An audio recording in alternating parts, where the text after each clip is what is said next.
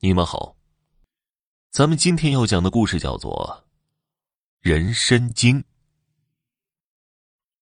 传说，在很久以前，在长白山下，有一姓李的大户，每到放山季节，都会雇佣一些劳金伙计去山上采人参。在李家啊，还有一个小猪官，自小无父无母的，在李家打杂。这天呢，伙计们准备好了吃穿用品，准备上山的时候，小猪官也央求着老东家带上自己。但是老东家却说呀，他是个穷鬼，带上的不但采不到人参，还得搭上米庄子，说啥呀也不带上他。小猪官急得直哭，李家小姐看到了就心软了，求父亲，就让他去吧。也要不了几个钱，说不定第一次入场看不准，能踩到身呢。我给他出资吧。就这样，小猪官随着大伙上山了。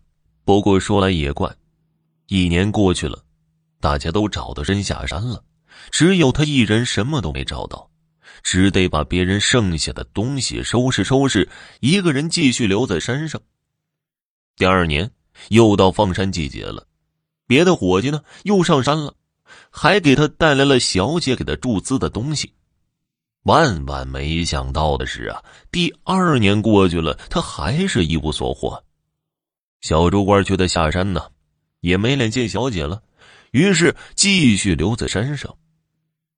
一转眼呢，第三年又放山了，这回伙计们给小猪官捎来口信说让他今年必须下山了，找不找得到都无所谓。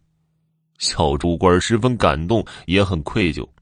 这一年呢，没日没夜的寻找起来，但是直到伙计们都下山了，他还是没找到一颗参，也没脸下山，于是又留在山上了。这天呢，他在山上瞎转悠，突然刮过一阵旋风，只见旋风前面还有一白衣老头在拼命的跑着。那旋风倒也奇怪。好像专追着白衣老头小猪官是个热心肠啊，二话没说，挡在老头面前，拿起随身带着的铲刀，狠狠的劈在了旋风上，好像劈中了什么。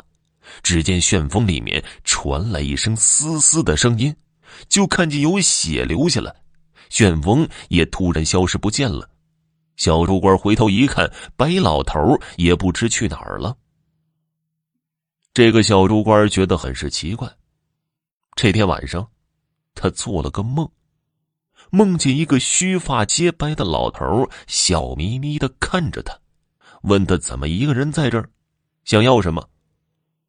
小猪官一五一十的把自己的情况都说了。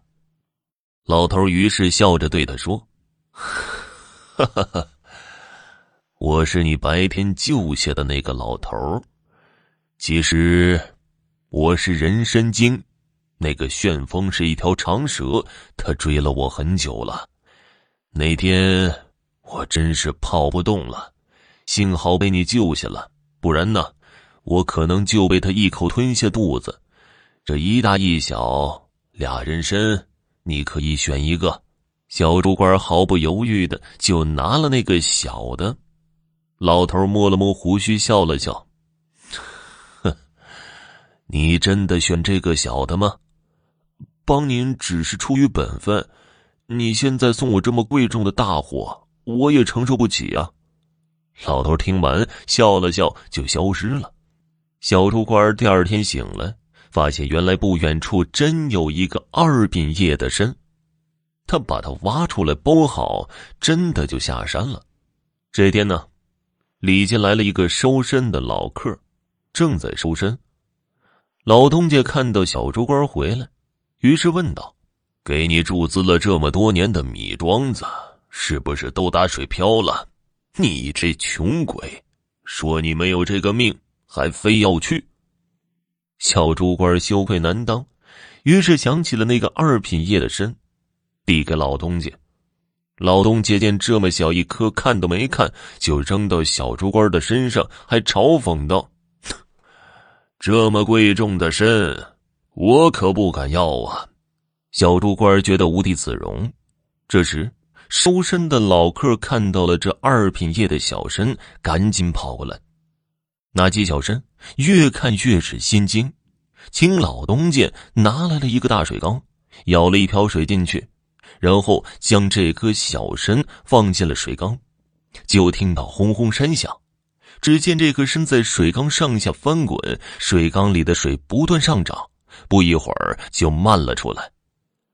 老客赶紧拿起这颗参，激动的说道：“宝贝呀，宝贝呀！”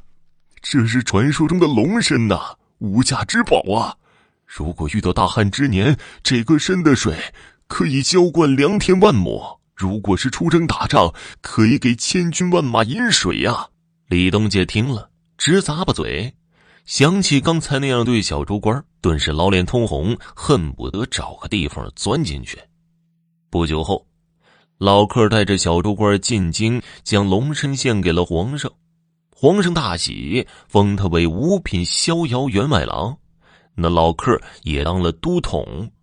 小猪官其实早就喜欢上了李家小姐，刚回到李家就和小姐结婚了。老东家以前怎么看小猪官都像个穷鬼，怎么看怎么不顺眼。现在啊，却是越看越顺眼了。听众朋友，本集播讲完毕，感谢您的收听。